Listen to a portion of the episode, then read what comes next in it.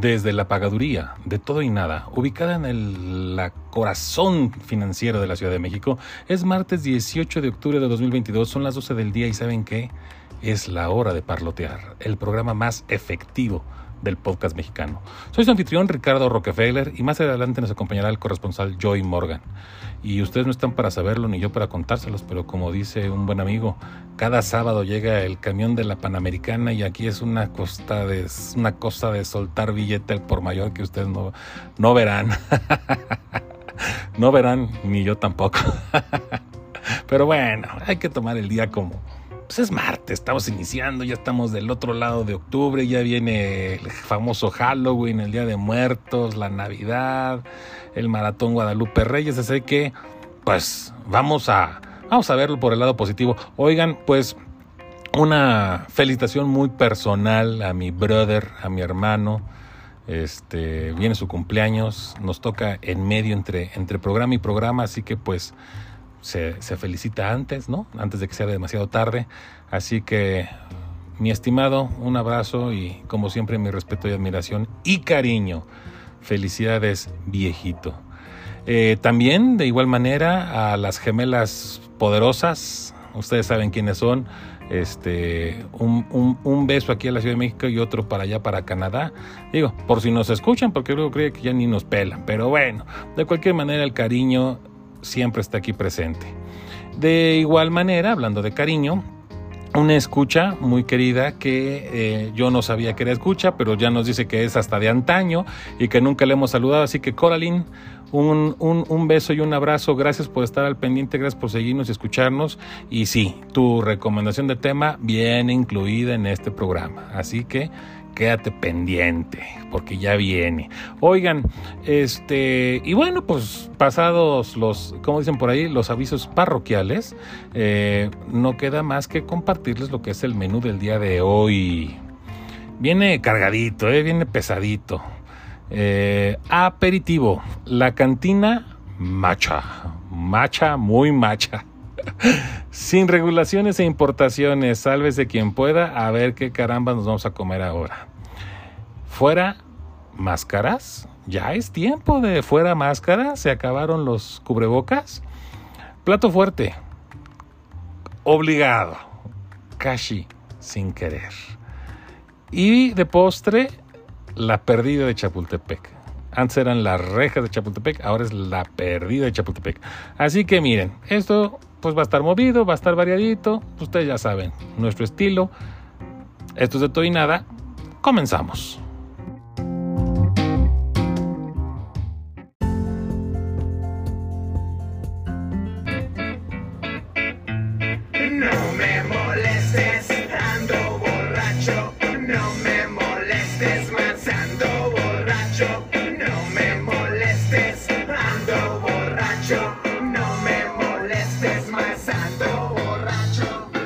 Pues sí, así es, así se escuchó el, progresista estado de Nuevo León.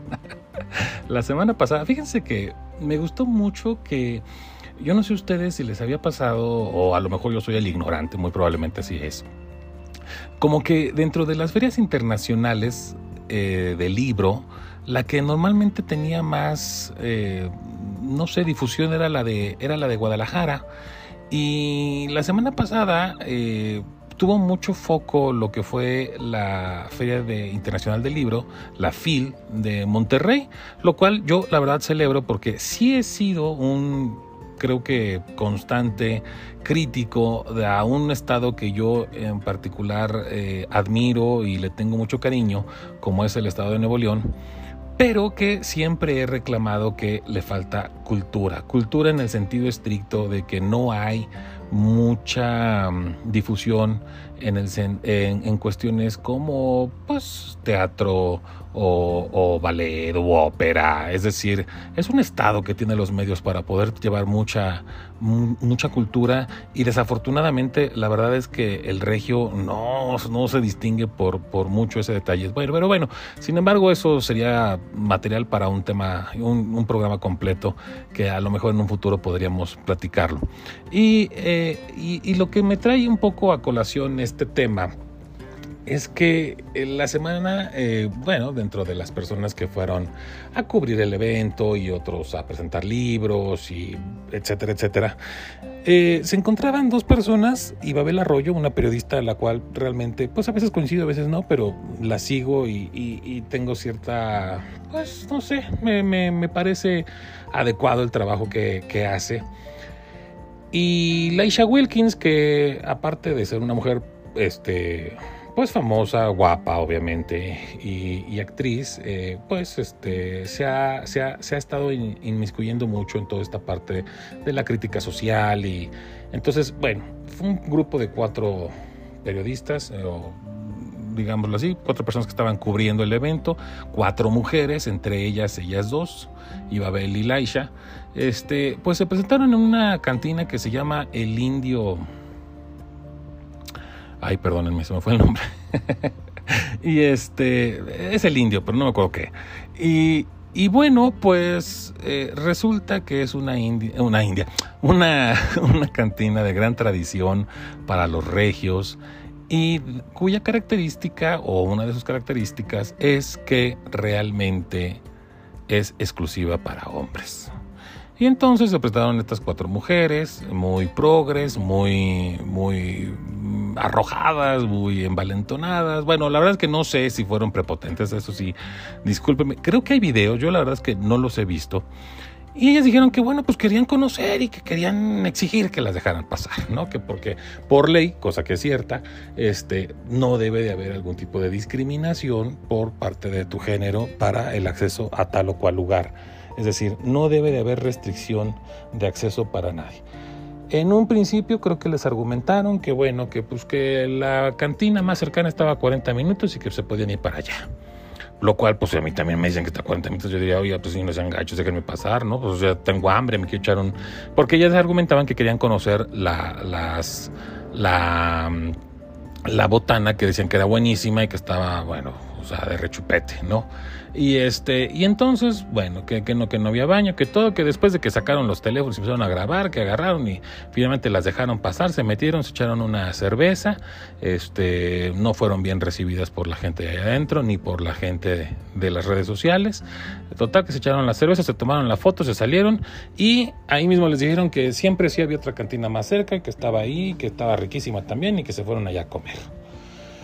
Miren, yo la verdad en un principio en, Twitter lo, lo externé así tal cual. Yo dije, bueno, pues ya al ver tan retrógrados algunas críticas y algunas censuras, yo sí dije, bueno, pues hicieron bien, ¿no? Yo sí les puedo decir en mi práctica muy personal, yo en un antro, en un antro, porque no antes en antro, me ponen una cadena y yo me largo. Yo jamás he hecho cadena.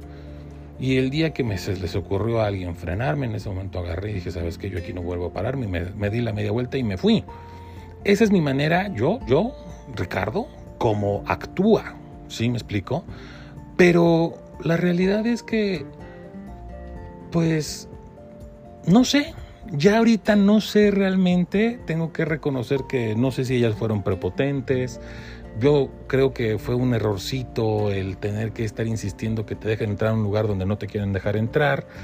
También creo que es un errorcito la manera de cómo se les fueron encima.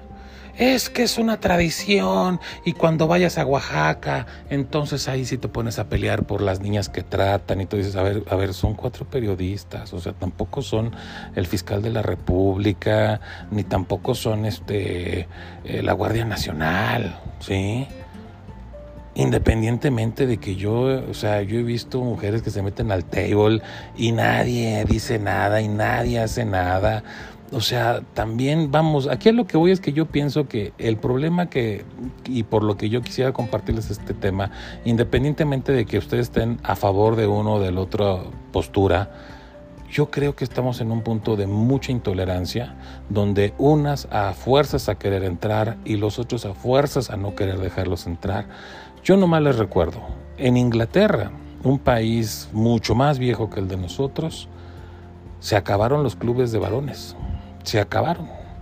Anteriormente esa era la disyuntiva, no se le podía permitir la entrada a mujeres a los clubes de hombres, donde pues había gente que eran hombres, eran espacios, eran espacios de esparcimiento que pues así estaban acostumbrados a lo largo de cientos de años. Pues los tronaron, los doblaron y, ahora pueden entrar mujeres. Bueno, de la misma manera yo creo que aquí ya estamos en el siglo XXI. Realmente me pareció una una serie de reclamos y de argumentaciones, o medio argumentaciones, o intentos de argumentaciones de hace 100 años, ¿no? Pero bueno, el comentario está, ustedes tendrán su mejor opinión. La verdad es que si me la quieren compartir, se las agradeceré. Ustedes ya conocen las vías este, de comunicación con el programa, pero me pareció muy chistosa esta famosa cantina macha. y, y bueno, hablando de, de cosas de mucho valor, porque la verdad es que sí, híjole, a veces como que este, ya, ya, ya uno se, se despierta como diciendo, ¿y ahora cuál va a ser la, la novedad? Pues el Congreso aprobó la semana pasada el uso de las cuentas, por cierto, este tema nos lo pidió nuestra amiga y escucha Coraline que este, nos pidió que platicáramos sobre esta, este tema de las cuentas inactivas. Y es que fíjense que resulta que, bueno, todos los bancos tienen cuentas que después de un cierto tiempo dejan de estar activas, es decir, los dueños de ese dinero pues ni los usan o ni los mueven y ahí están. Algunos pues por descuido, algunos porque pues, pues no se acuerdan, algunos porque son muy ricos X y otros porque pues, a lo mejor hasta se murieron.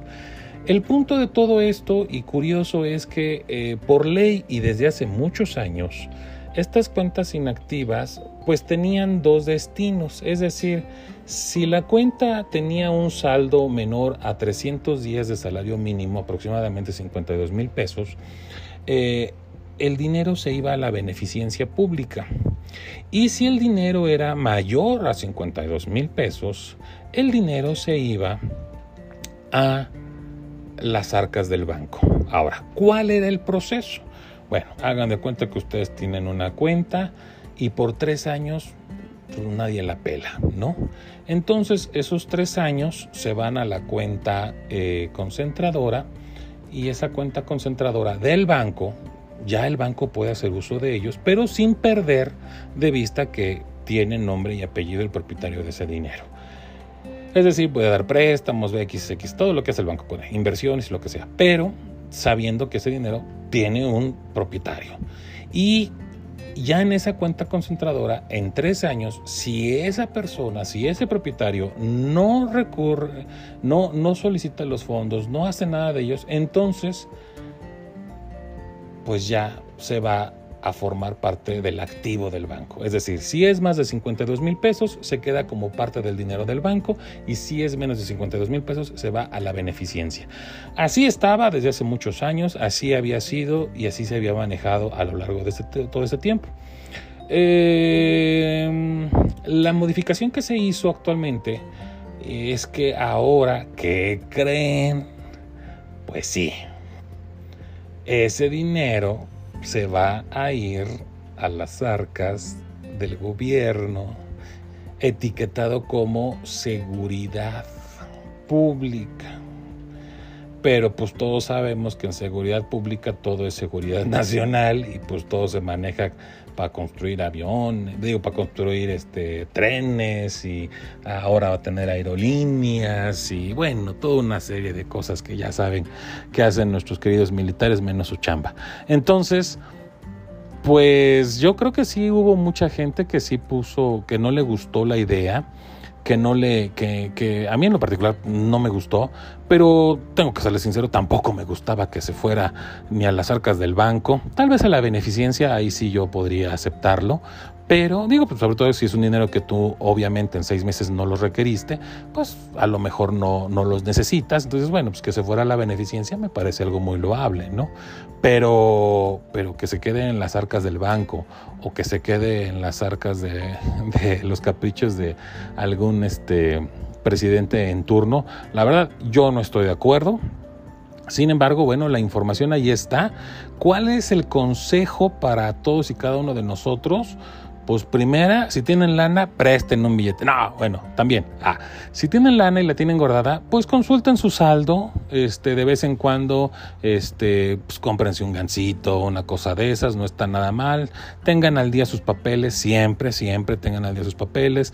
Tengan ahí, este, pues de alguna suerte sus bien, bien, bien declarados o, un testamento donde incluyan sus cuentas o un este o, una declaratoria de beneficiarios, ¿no? En el contrato que firman con sus, con sus cuentas. Siempre estén al día con eso, siempre sepan qué le quieren hacer a, ese dinero y que bueno, al final del día, si ustedes lo quieren donar a la beneficencia, pues pongan a qué beneficencia quieren o cuáles beneficencias quieren. Si lo quieren donar a la familia, pues también sepan bien a quién y cómo, cuándo, por, por cuánto tiempo y en qué circunstancias. Y de la misma manera, digo, si se lo quieren dar al gobierno para que el presidente se, no sé, se construya a lo mejor otro departamento en Palacio Nacional, no sé, pues también pónganlo, digo, todo se vale, al final del día su dinero y pues ustedes sabrán qué quieran hacer con él. Pero déjenlo claro, ¿por qué? Porque pues yo creo que tampoco está padre que de alguna o de otra manera alguien tome una decisión por nosotros. Es mero consejo, sin embargo, pues ya ustedes sabrán qué quieren hacer con su billete. Como los que, por ejemplo, y ya para terminar, eh, sí hay dos temas que quiero tocar muy brevemente. Eh, ustedes saben perfectamente, o si no saben, pues les comento rápidamente, eh, que pues la inflación está este, bastante fuerte. En los alimentos ya estamos hablando de una inflación superior al 30%. Se espera que el año cierre alrededor del 10%. Yo creo que son números conservadores. Yo siento que esto va para peor y en el 23, así que digamos que nuestro gobierno tenga muchas ganas de ponerse las pilas, pues tampoco.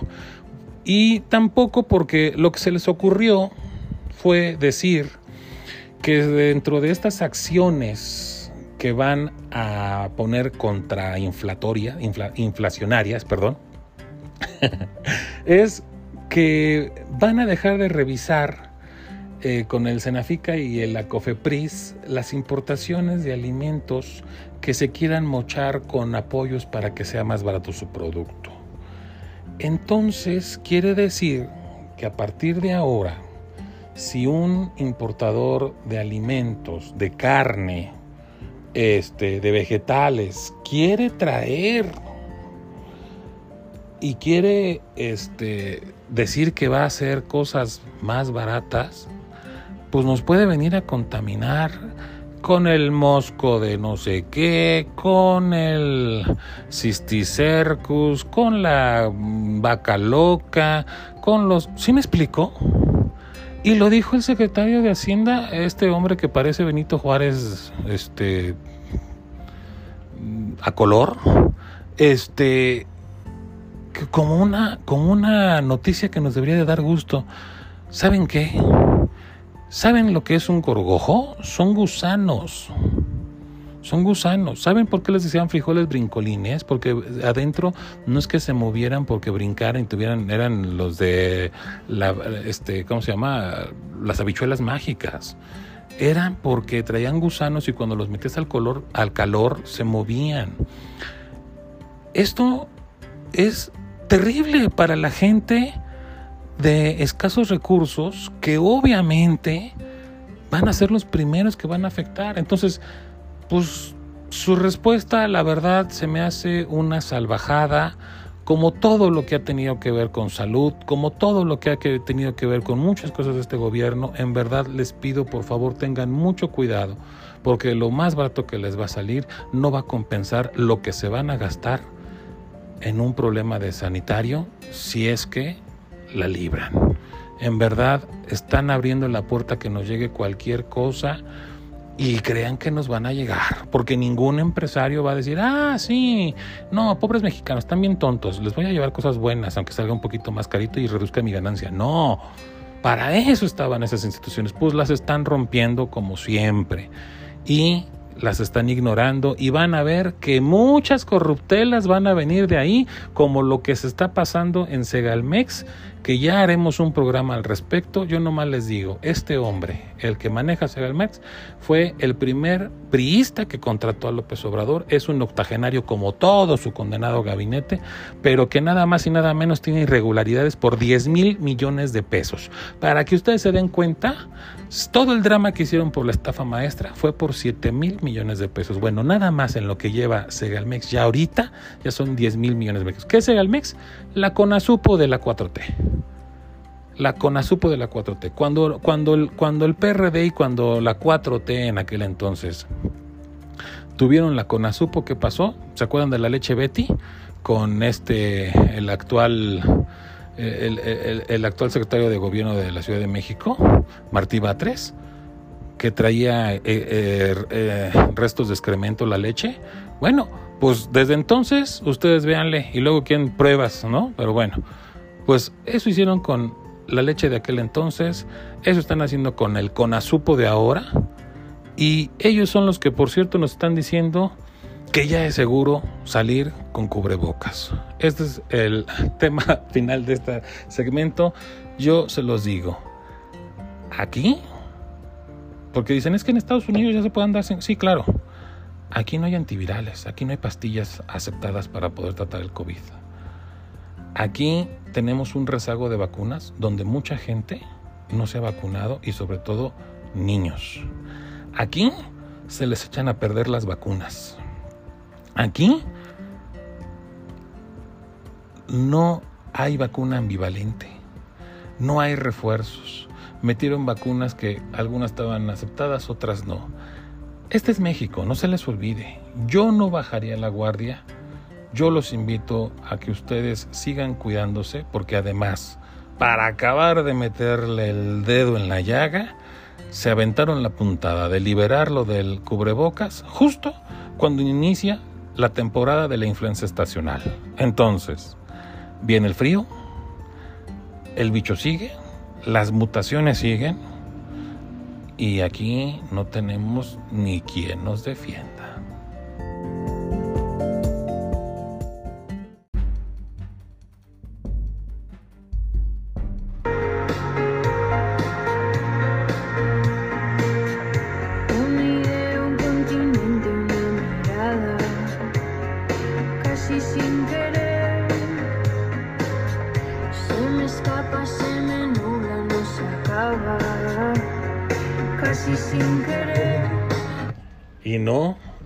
Nada más. No hay nada aquí. Ya. no, la verdad es que sí, sí hay, hay mucho. Y es porque, pues, obviamente, el tema de boga que se nos presentó la semana pasada, bueno, ya lleva como que mucho tiempo calentando la, la opinión pública hasta que pues verdaderamente pues ya fue lanzado el libro que ya la gran mayoría de nosotros eh, digamos que este, seguidores y no seguidores de la actual administración, que se llama El Rey del Cash. Y bueno, es curioso de alguna manera, eh, pues, ver todo lo que se ha suscitado con, con, relación a lo que ahí se ha venido eh, expresado y es porque curiosamente ha generado como que mucha eh, roncha, ¿no? Eh, lo escribió Elena Chávez, quien fue en algún momento la esposa o pareja sentimental, no sé cómo le quieran decir, de César Yáñez. César Yáñez, aquel eh, pues hombre de mucha confianza en el séquito del presidente, que se ha encargado, bueno, pues desde 1900, creo que 96, de ser como su secretario particular. Este, ahora junto con Esquer, que del cual también vamos a hablar un poquito más adelante. Pero que, eh, bueno, pues ha estado en el círculo más cercano del presidente y que, pues como cualquier o no cualquier, pero pues como muchas parejas sentimentales, pues, pues eventualmente este, se divorciaron y bueno, pues cuando inició esta administración, no sé si se acuerden, que César Yañez se fue como que a lo oscurito porque tuvo una boda famosa ahí en, en Puebla, muy fifí, y, y, que bueno, pues que ya eso rompía con lo que era la tradición franciscana de esta administración y bueno, lo mandaron como en la congeladora. Mm, en la congeladora social o en la congeladora más bien pública, porque pues él ha seguido trabajando y él ha estado ahí muy cerca de, del presidente. Pero bueno, ¿por qué es importante decir esto? Bueno, aquí hay algo bien importante que comentar. Yo aquí no voy a decir si es cierto o no es cierto lo que viene ahí, primera porque pues a mí no me consta y segunda porque se antoja mucho, ¿no? El tomar la esta, esta versión que están manejando mucho los seguidores del presidente, donde hablan, pues básicamente en una, crítica, una crítica ad hominem, es decir, personal en contra de la escritora de Elena, en la cual pues ellos se han reducido a decir pues es una mujer dolida, es una mujer resentida, es una mujer, este, eh, ahora sí que como le dicen, mujeres engañadas y, y bueno, pues obviamente lo que quieren es minimizar el impacto de, de lo que se podría decir ahí en el libro. No, no me consta a mí, yo no lo puedo decir, yo no puedo afirmar absolutamente nada. Sin embargo, también creo que es bien importante eh, aclarar algo. Y es porque dentro de esa malintencionada crítica en contra de la escritora, viene junto una serie de exigencias que requieren pruebas. Eh, me parece muy curioso porque pues lo exige un régimen que no ha mostrado una sola prueba de la corrupción del aeropuerto de Texcoco, que no ha mostrado una sola prueba del pues de este de todo lo que es este, los fideicomisos y cuántas y cuántos proyectos e instituciones se han dedicado a denostar, a destruir, eh, argumentando que pecan de corrupción. Entonces, vámonos por partes. Primera, la señora está dando un libro testimonial en el cual ella está brindando su testimonio, es decir, lo que ella está diciendo que vio y de lo que fue testigo. Si ustedes no son abogados, bueno, pues pregúntenle a cualquier abogado y se van a dar cuenta que en la gran mayoría de las acusaciones y en juicios, todo va sobre testimonios, es decir, no te dicen, este, oiga, usted acusa a fulano tal de ratero, sí, yo lo vi. Pero no te dicen, ah, usted lo vio y entonces aparte también este, quiero que nos dé un video y usted grábelo y usted... No. Aquí es un testimonio y es válido en una corte. Entonces aquí el punto es, bueno, si te están diciendo, obviamente que el nombre del libro hace referencia al rey del cash, cash significa efectivo en español, y se refiere a efectivo la parte de los billetes, los billetes, el dinero. Este, pues obviamente no hay una no hay un recibo verdad de la gente de que oiga pues yo aquí le estoy dando una lana al, al, al, al candidato este póngame aquí que recibió verdad pues no y, y, no hay un cheque de por medio y no hay una transferencia bancaria de por medio. Es decir, lo importante y lo, lo suspicaz de esto es que pues efectivamente estamos hablando de movimiento de mucho dinero en efectivo y que la gran mayoría de ese dinero pues era ilícito, ¿sí? Entonces, vuelvo a lo mismo. Yo aquí no voy a dar testimonio de nada porque a mí no me consta, yo no voy a decir sí o no, solamente voy a comentar ciertas cosas que voy a dejar ahí como que en el tintero para que si alguien quiere sacar su propia conclusión, pues lo haga. Y obviamente pues me refiero a todos ustedes, queridos escuches. Eh, ¿Saben ustedes más o menos cuánto sale un meeting un mitin en cualquier plaza pública, pues aproximadamente millón y medio, dos millones. En el Zócalo, aproximadamente tres y medio a cuatro millones. ¿Y por qué hablamos de estos costos? ¿Qué es lo que puede costar? A decir, ay, pues no es cierto. No. Bueno, ustedes recuerden que la gente que va a los meetings, en su gran mayoría, vamos a suponer que son gente que sí quiere escuchar lo que le van a decir. Vamos a suponer que no son acarreados. Sin embargo, no son gente que vivan en, el centro, ¿verdad? Vienen de distintos lugares. Ah, para eso, pues hay que trasladarlos en camiones. Y los camiones cuestan.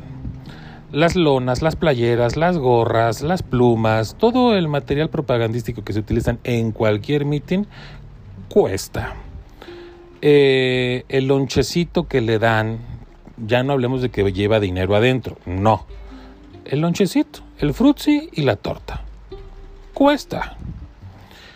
Eh, el tinglado, el templete donde se, donde se suben a hablar, eh, el sonido con el que pues tienen que microfonear a las personas que van a subir ahí para poder platicar, para bueno, para poder este, hablar y que los escuchen, pues cuesta. Y la escenografía, las sillitas, los tablones, la iluminación, todo cuesta. Entonces, ¿A qué es a lo que yo estoy hablando y haciendo referencia aquí? Bueno, pues cuántos meetings a lo largo de la campaña, porque el señor estuvo haciendo campaña a lo largo de tres sexenios. ¿Cuántos meetings se hicieron y quién pagó por ellos? ¿Sí? No se vayan muy lejos. Él se autoproclamó presidente legítimo ese meeting costó. Pero bueno, hablamos de meeting. Luego, ¿cuántas y cuántas y cuántos letreros espectaculares hemos visto a lo largo de 18 años de campaña? Pues de un hombre que no ha tenido otro trabajo más que ser pues achichincle ahí cuando era priista y, presidente del PRD y antes de, del 97 al 2000 y este y jefe de gobierno de la Ciudad de México. O sea, la gente va a decir, "Oye, pero pues es que mucha gente congraciaba con su con su idea política y todo." Claro, pero esas aportaciones tienen que estar reguladas. Y esas aportaciones tienen que estar muestras en papel, decir, mira, te estamos dando lana. Y eso era antes de que fueran prohibidas, porque después de lo que hubo con los amigos de Fox, se prohibieron. Entonces, en los amigos de Fox fueron antes del 2000 y y su sexenio como jefe de gobierno pues fue del 2000 al 2004 porque pues renunció, dejó allá a Santa Claus y luego se, se puso a hacer campaña, ¿no? Entonces, vamos a hablar de por lo menos 14 años de campaña. ¿Cuánto realmente puso el PRD? Y pues ahora nos seguimos con lo que son viáticos, la renta de los vehículos, los hospedajes, porque pues a veces si te vas a, hacer gira, pues te tienes que hospedar en un estado o en el otro y todo. Todo eso cuesta. Los hoteles cuestan, los desayunos de toda la comitiva, las comidas de toda la comitiva, las cenas de toda la comitiva, sueldos para la comitiva. Oigan, es una cantidad de dinero impresionante. Y no estamos hablando nomás de gasolinas, también estamos hablando de aviones, de mantenimiento para los vehículos o la renta de los mismos. ¿Sí? Es decir, es una cantidad de dinero porque todos y cada uno de nosotros sabemos que un candidato no viaja solo. Viaja con mínimo una comitiva de 10 personas y mandan una avanzada para, para que vaya coordinando la llegada y a veces en lo que está en uno este, se va y se, se preparan otros dos lugares y entonces son lonas y son mantas y son tinglados y son sistemas de audio y micrófonos y este y a veces se graban, y a veces se echan cohetes, y a veces, y todo el dinerito que se le da, volvemos a lo mismo, no digámosle acarreados, sino a seguidores que están muy convencidos de la idea de su candidato. Así es, nos lo platican y nos lo platican y nos lo repiten cada vez que pueden. Es que es el único candidato que caminó por toda la República. Y... Sí, sí, ok, muy bien. Pues eso cuesta, señores y señores, señoras y señores. Eso cuesta. Y acabo de hacer una pequeña descripción, nomás así, a ojo de buen cubero de lo que cuesta. Pero por si fuera poco, luego dicen, es que no muestran pruebas. Bueno, volvemos a lo mismo, es un testimonial, no es una queja, no es una denuncia ante la fiscalía. Que yo sinceramente les digo así, pues no, no, no, no veo en qué fiscalía con un fiscal carnal como el que tenemos, pues pudiera proceder esta acusación, ¿verdad? Sabemos que el fiscal está para hacer los, los caprichos de él y del presidente. Entonces, pues yo la verdad no le veo no le veo manera de que, ah, o si hubiera pruebas fehacientes, fidedignas, claras, concretas, pues hubiera alguna posibilidad de que la fiscalía hiciera algo, porque pues sabemos que la fiscalía no está en disposición de hacerlo. Pero bueno, vamos a decir, ok, perfecto. ¿No acaso vimos las ligas con Bejarano? ¿No acaso vimos las aportaciones de Carlos Imas? ¿No vimos a Ponce apostar, que creen, cash con avión particular pagado por el erario de la Ciudad de México en Las Vegas? ¿No supimos de cómo les descontaban el dinero a los trabajadores de Texcoco bajo el mando de Delfina Gómez, la actual candidata para el Estado de México. O sea, sí, sí se acuerdan que todos estos casos que les acabo de nombrar son casos que llegaron a la, a la, a la corte, que fueron declarados culpables, que Carlos Ima sigue en la cárcel, que Ponce sigue en la cárcel, que Bejarano ya se salió, pero pues vamos a decirlo así, eh, pues la ex esposa de Carlos Simas, alias Claudia Sheinbaum, pues sigue siendo muy cercana, ¿no? Y, y luego viene toda esta parte, por ejemplo, que han dado a conocer gente del PRD y ex colaboradores de, de los gobiernos de este señor y de muchos del PRD que les quitaban dinero. Es decir, tú como diputado, como servidor público, recibes una dieta, ¿no? Un dinero, X, un sueldo. Y ellos firmaban por todo el sueldo, pero a la hora de cobrar su salario les venía un moche y ese moche era pues para la campaña del señor, del señor López Obrador. Entonces, esas retenciones para trabajadores de gobiernos estatales, de gobiernos este, municipales, de gobierno federal, porque lo han dicho diputados federales, lo han dicho este, senadores federales,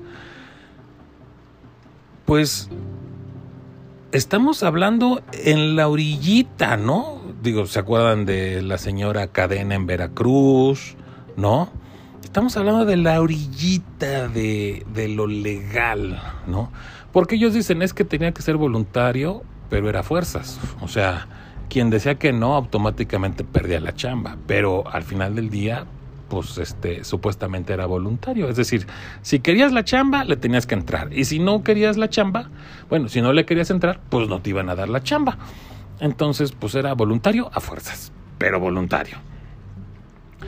Luego Vimos al señor Esquer con esto del fideicomiso del sismo del 2017, donde no sé si se acuerdan que Morena dijo, bueno, vamos a dar dinero y vamos a regresar dinero al INI, que la fregada, que esto, que el otro, y por mientras vamos a abrir un fideicomiso para apoyar a, los, a las víctimas. Spoiler, nunca llegó ese dinero a las víctimas, pero sí vimos a gente de Morena hacer carrusel. ¿Y qué es carrusel? Que se formaban dos, tres veces, es decir, pasaban a ventanilla, luego se volvían a, a formar. ¿Por qué? Porque el límite para no llamar la atención eran depósitos de 50 mil pesos. Pero entonces lo que ellos hacían es que terminaban depositando millones de pesos en el mismo día, en la misma cuenta, pero en depósitos de 50 mil pesitos. Y a eso es a lo que se le llama carrusel, que se formaban una y otra y otra vez, daban vueltas, daban vueltas, daban vueltas y daban varios. Es el carrusel, es lo que hizo el señor Esquel. Esquer, actual hombre muy cercano al presidente López Obrador. Entonces, ¿qué es lo que yo quiero decir con esto?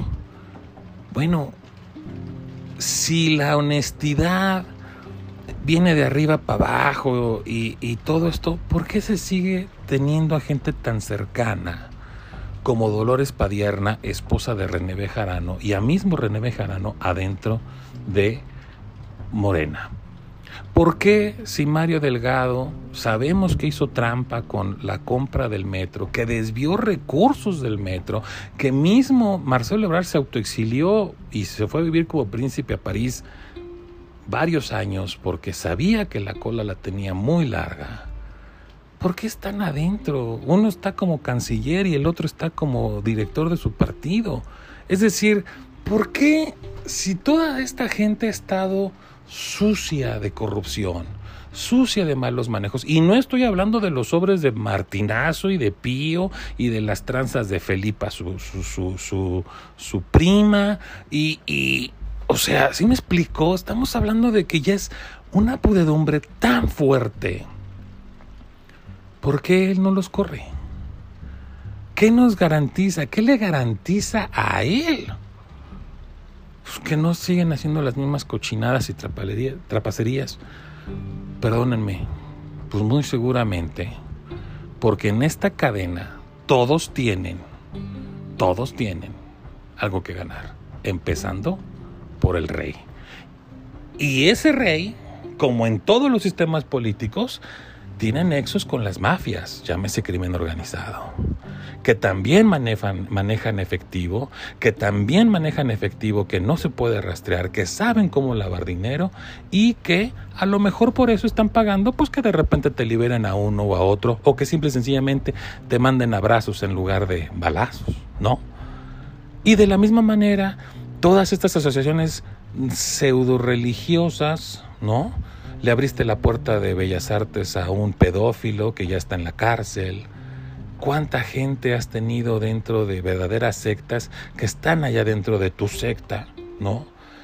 Y que también manejan, ¿qué creen? Efectivo, dinero de aportaciones que los feligreses les dan, que normalmente no son con cheques, que no son con transferencias, que todo es en efectivo, pero que es mucho dinero y que con ese dinero pueden hacer lo que quieran.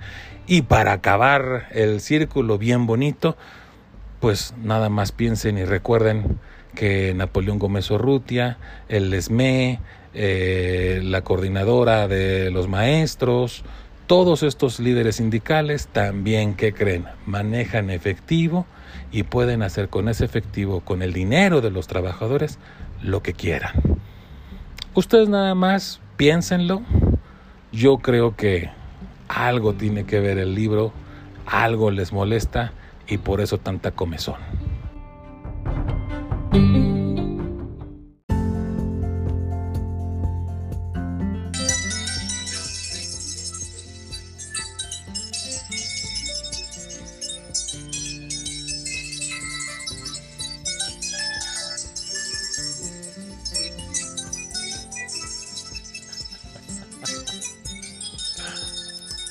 ¿En dónde estoy?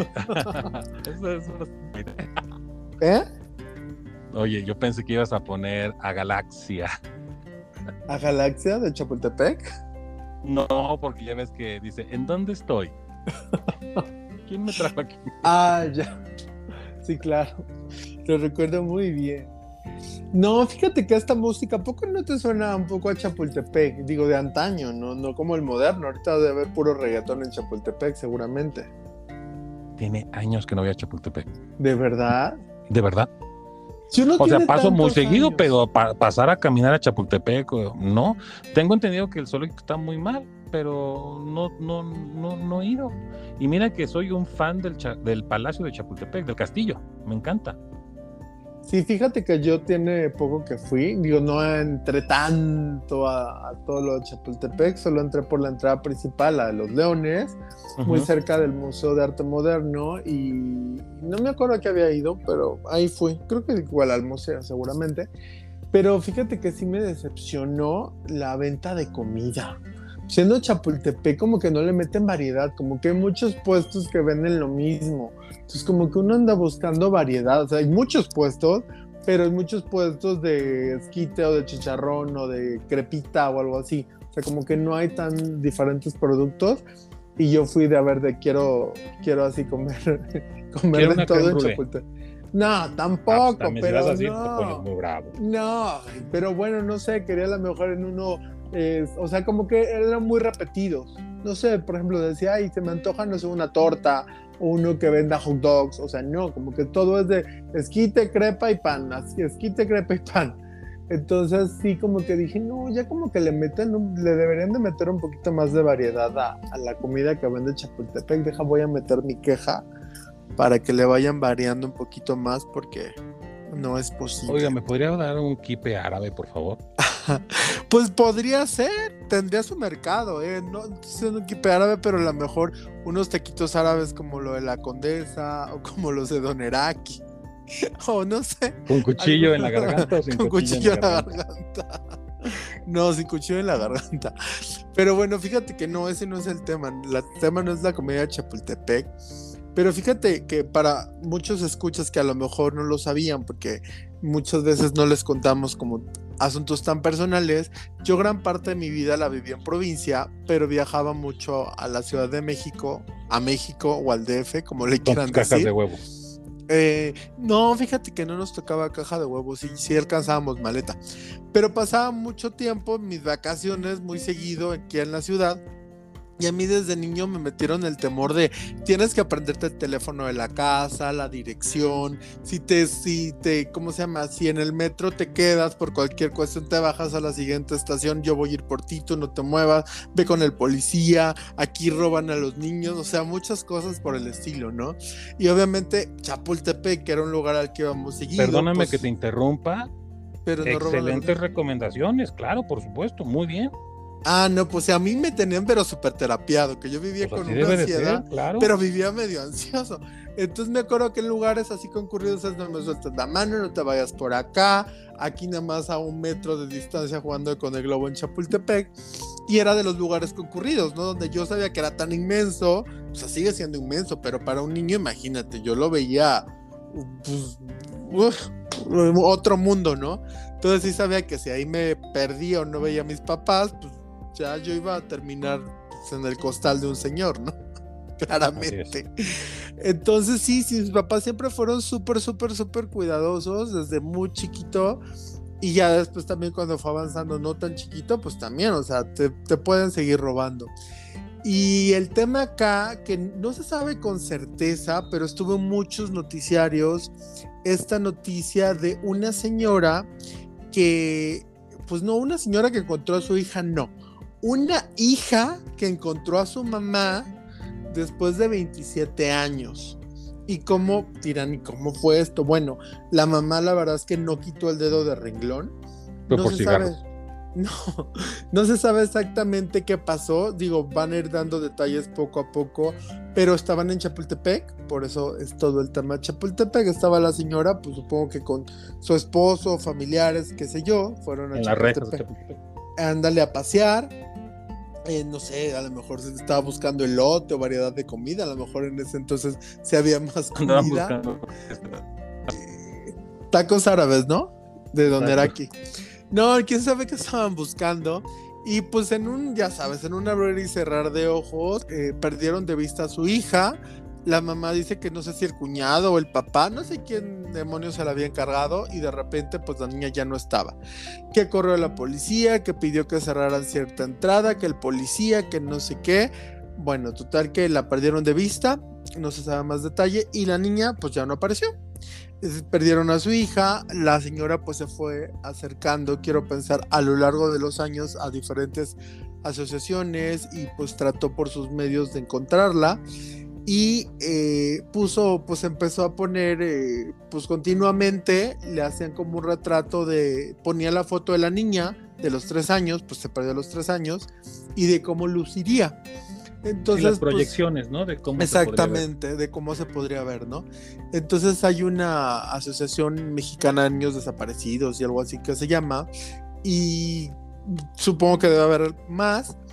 Y esta chica se entera porque sus papás, que hasta la fecha no se sabe bien si los, los que ella creía sus papás fueron los que se la robaron directamente o si alguien más se la robó y se las dio como tipo en adopción o se las regaló, eso todavía no se sabe. Como que se está guardando un poco de la discreción de qué, qué onda con los papás que le hicieron creer a la chica que son sus papás, porque no saben si van a proceder contra ellos o algo por el estilo, ¿no? Entonces, esa parte como que sí la están dejando. no se sabe si hay algo que proceder contra ellos, ¿no? No, pues es que sí podrían. Pues porque no dieron aviso a las autoridades, supongo, pues, ¿verdad? Mínimamente, en caso de que no haya, hecho algo malo. Mínimamente las personas con las que vivían, o sea, no es como que te vayas a comprar un, unos, un par de zapatos.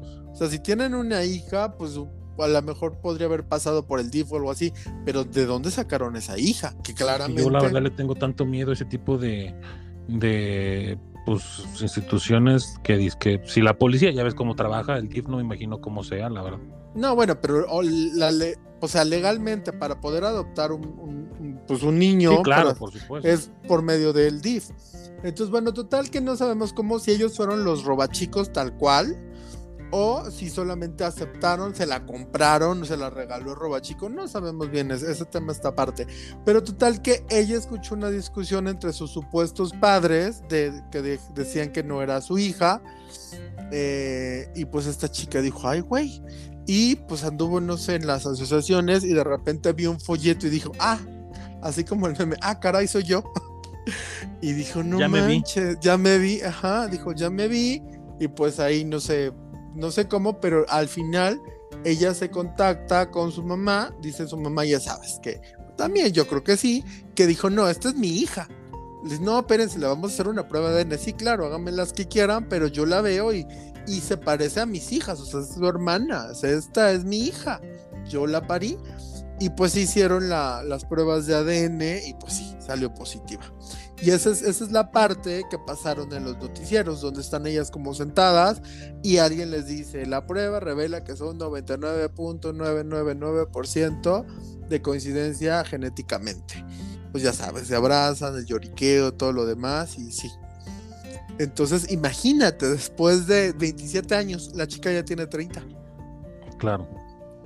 Oye, pero pues, la corrupción, ¿no? O sea, fíjate, vas, das de alta a un hijo, obviamente de una manera pues, chueca, y se puede en este país, sin bronca. Bueno, se podía, ¿eh? Antes era más fácil, a lo mejor la registraron en el pueblito feliz y sí, claro. Sí, bueno, pero pues hasta la fecha tú crees que no se da en lugares así, pero, que todavía siguen existiendo. Bueno, pero, pero también en la vida, es que es, que es muy complicado. O sea, muchas veces en el registro civil ya te da, o sea, en, en los hospitales, en algunos, ya sales casi con el acta de nacimiento de tu hijo. Pero si tú llegas con un bebé y tú dices, soy el papá y lo voy a registrar, pues es que ¿cómo hacen? O sea, ningún registro civil te hace prueba genética no es tanto como una corrupción, ha pasado en todos lados, hasta en el primer mundo, ¿eh? Si los cambian ah, por cualquier equivocación de cunero. Sí hay complicación en algunos países más que en este. Yo sí lo creo. Y, no voy a desviar el tema. Te conozco una persona, no voy a decir quién es ni en qué partido trabaja, que ni siquiera es mexicano y se registró como mexicano. Y me lo confesó y todo. Ay, Cristo, Dios mío. ¿Cómo se llama? A ver, dar nombres de una vez. No, no voy a dar nombres ni qué partido. Y a mí me podría caer bien decirlo, pero no. Cristo del diablo. Entonces, o sea, a lo que yo voy es, pues es que al final del día todo este tipo de cosas se dan pues porque se puede, ¿no? Entonces, imagínate. Pero se puede en todos lados. La vida despedazada de esta mujer, de la madre, eh, suponemos al final del día que, bueno, supongo al final del día que esta chica pues tampoco la pasó tan mal donde Sí, no, fíjate que se veía bien, o sea, no, se, no, o sea, no estaba en la calle. O sea, no estaba amarrada ahí en la casa como, como el perro y nada de eso, ¿no? O sea, ajá. entonces a lo mejor la compraron, quién sabe. Sí, sí, sí, a lo mejor sí la compraron o ellos simplemente no podían tener una niña, se les apareció una pérdida, dicen, vámonos de acaso y ahora la agarraron. Que también, qué corazón, ¿no? O sea, sea como sea, eh, no sabemos. O sea, cuando tú piensas que la Rosa de Guadalupe ya rebasó todo, te llegan ese tipo de historias que dices, ay, canijo. O sea, la realidad supera mil veces la ficción. Porque puede haber cualquier tipo de historia que tú quieras ponerte, ¿eh? O sea, tipo que a lo mejor el robachico la agarró y dijo, ay, sus papás se murieron y no sé qué, te la regalo y los otros de súper buen corazón le dieron un hogar, ¿no? O a lo mejor su mamá biológica fue, la, fue al Oxxo y se lo olvidó. No, que estaba en Chapultepec. Creo que en ese tiempo ni Oxxo había en Chapultepec ni cercano. Por eso dijo, es que aquí va a haber un Oxxo próximamente. Entonces se quedó ahí esperando y se le olvidó su hija. No, fíjate, quién sabe. Pero no, definitivamente hace 27 años no había Oxxos. Eso sí te lo puedo súper asegurar. Eh, pero bueno, imagínate, o sea, sí, sí está súper tremendo. O sea, después de 27 años de creer quiénes son tus papás, de vivir una vida, pues de cierta forma, como que, o sea, te cambia la vida la verdad, la que para un buen documental. ¿eh? Sí, por supuesto. Yo creo que también no han dado tantos detalles porque ya sea Televisa, TV Azteca, la BBC, no sé quién, Netflix, va a invertirle y sí, y, y la neta es que se lo merecen. O sea, yo sí lo vería, yo sí me he quedado como mucho en suspenso de qué onda, ¿no? Eh, porque todavía dicen de que están pensando si levantan cargos o no. Obviamente tienen que hacer una averiguación, checar si estos señores, pues qué pasó, o sea, de que pueden hacer algo contra ellos, sí. Ya depende el grado de culpabilidad que puedan tener, ¿no? O sea, como, porque de que tienen una niña robada la tienen. Pues pueden inventar miles de historias. Influye en qué condiciones de vida le dieron a ella, ¿no? Pues, incluye, pues, el extracto social tanto de una familia como de la otra. Pero se la robaron, mano. Estoy de acuerdo contigo. A ver, no estoy a lo mejor le dieron una mejor vida. eso no lo sabemos. A lo mejor sí le fue mejor e, porque no, creo que anden robando varias hijas. O sea, a lo que podemos sacar ahí como, como la suposición de que tenían solamente esa hija eh, y la señora dice que tiene dos entonces hubiera tenido tres. Entonces a lo mejor sí le tocó mejor vida acá en lo económico, ¿no? Exacto, pero yo, yo lo que iba era en el trasfondo de decir, por ejemplo, ahora nada más para acomodar su nombre en sus papelerías, escuelas o lo que sea, híjole, o sea, tiene que ser un juicio y, es ahí donde... Oye, qué barbaridad, estamos en lo sentimental y tú me sabes en lo administrativo, que sí es engorroso. Pues, pero un chorro, porque imagínate que dijera, y fíjate, estaba programada para casarme, pues, para entrada ya el, prospecto de marido ya no se va a casar con el nombre de, o, se va a quedar con él, o, sea, es, es, un, es un buen mm, rollo ahí administrativo. Y, y, no sé si por oficio se perseguiría, pues el que tengas a un niño que no, que no es tuyo, ¿verdad? No sé. Sí, no, la, verdad es que ese tema va a dar mucho más de qué hablar. Ahorita la noticia ya paró un poco le dieron mucha difusión por la parte del laboratorio de genética y de que pues sí está bastante impactante, así como decir, después de 27 años, la niña, bueno, la, esta mujer se encuentra y se reconoce como la niña robada en Chapultepec. Eh, entonces, pues sí, causó la verdad es que gran conmoción. Yo la vi en varios noticieros, en varios lados, así, esta chica salía y salía con, el mismo tema. No decían más información como, como te había comentado de, de, qué acciones iban a tomar en contra de los papás, pues vamos a decir, de los papás robachicos. eh, pero sí, o sea, claro que da para un documental, claro que da para un reportaje inmenso o sea, yo quiero saber qué pasó, ¿no? O sea, de hecho ella ya es influencer y ahora sale en YouTube diciendo que son las perdidas. pues no sé, no creo, no sé si tanto así, pero pues mira, al menos un billetito ahí se van a llevar entre entrevistas y entrevistas y yo sí me pondría abuso como Netflix y órale. Vámonos, chava, ya tenemos material ahí, le dan su lanita, empieza a contar y también obviamente al ser más mediático el caso, pues puede tener una mejor resolución si quieren, pues irse en contra de estos, de los papás robachicos, pues sí también van a tener como más, más agilidad. Yo pienso que no se van a ir en contra de ellos. Si al final del día no le dieron una mala vida, híjole, está bien difícil. Híjole, pero a ver, a lo mejor tú, si tú fueras el chamaco perdido, el chamaco robado, dices, ay, no, mis otros papás, yo los quiero, me trataron súper bien. Claro. Eh, pero la, pero la mamá. Y aunque no te traten súper bien, está el síndrome de Estocolmo, pero independientemente de eso. Pero la mamá va a decir, malditos, me quitaron a mi hija 27 años. Pues sí, pero la quejosa ya es mayor de edad. Es decir, la que sería la afectada ya es mayor No, de edad. pero eso qué tiene que ver, o sea, los papás eh, me robaron a mi hija.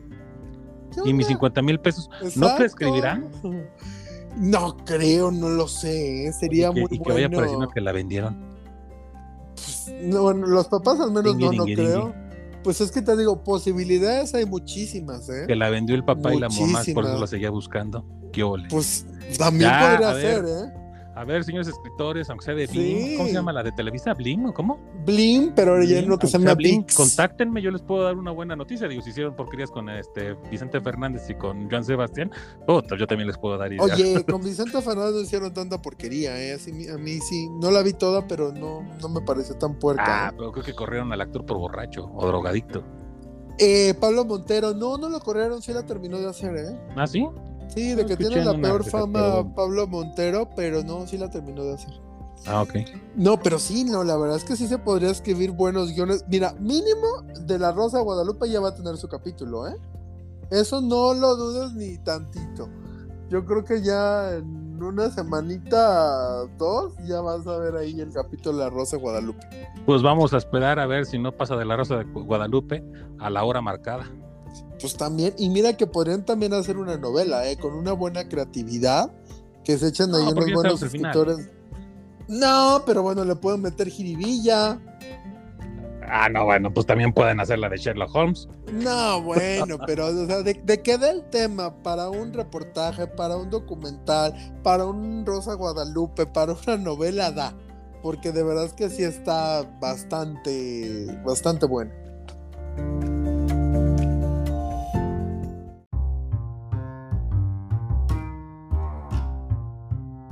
Estimados escuchas, este episodio llegó al final casi sin querer.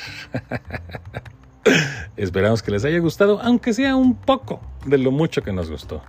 A nosotros prepararlo, obviamente. Sin embargo, y como ya es costumbre, amenazamos con regresar la próxima semana. Recuerden que nos podemos encontrar en Spotify, Apple y Google Podcast. Nos pueden contactar por las redes sociales del programa que son TikTok, YouTube, Instagram y Twitter y nos identificamos como The Toina MX. A Joy en Twitter como Joy Arhu y a un, y a un servidor en Twitter e Instagram como Houter con H al principio y doble R al final. Así pues, si el manager nos lo permite, nos estaremos escuchando la siguiente semana en el mismo horario y en la plataforma de preferencia. Sean ustedes felices, muy, muy felices. ¿Y saben qué? Abur.